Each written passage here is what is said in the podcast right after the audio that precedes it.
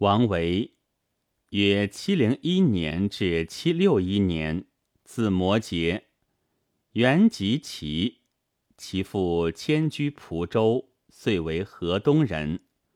开元进士，累官至给事中。安禄山叛军陷长安时，曾受职。乱平后，降为太子中允，后官至尚书右丞。故亦称王右丞。中年后居蓝田辋川，过着一官一隐的悠游生活。诗与孟浩然齐名，史称王孟。前期写过一些以边塞为题材的诗篇，但其作品最主要的则为山水诗，通过田园山水的描绘。宣扬隐士生活和佛教禅理，体悟精细，撰写传神，具有独特成就。兼通音乐，工书画，有《王右成集》。陇西行，王维。十里一走马，五里一扬鞭。都护军书至。匈奴围酒泉，关山正飞雪，烽火断无烟。这是王维用乐府旧题写的一首边塞诗。诗一开头便写告急途中，军士跃马扬鞭飞驰而来，一下子就把读者的注意力紧紧吸引住了。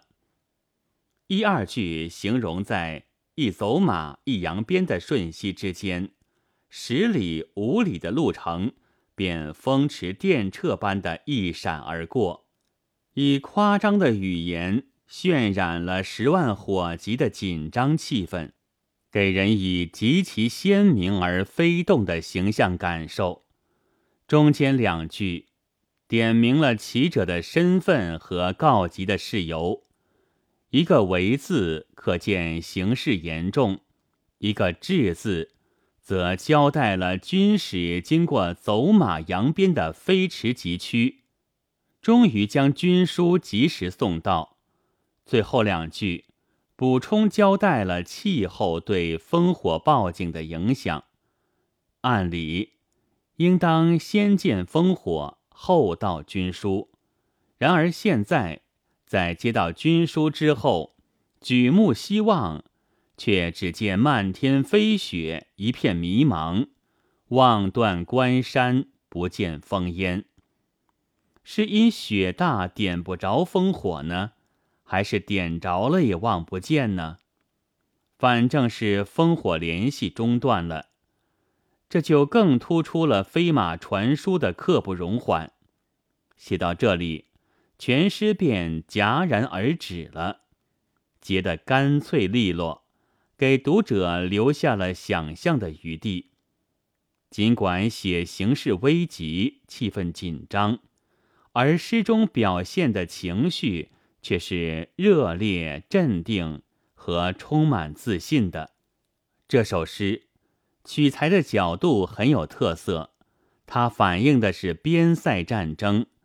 但并不正面描写战争，诗人的着眼点既不在军书送出前边关如何被围，也不在军书送至后援军如何出动，而是仅仅写取军使飞马告急这样一个片段、一个侧面来写。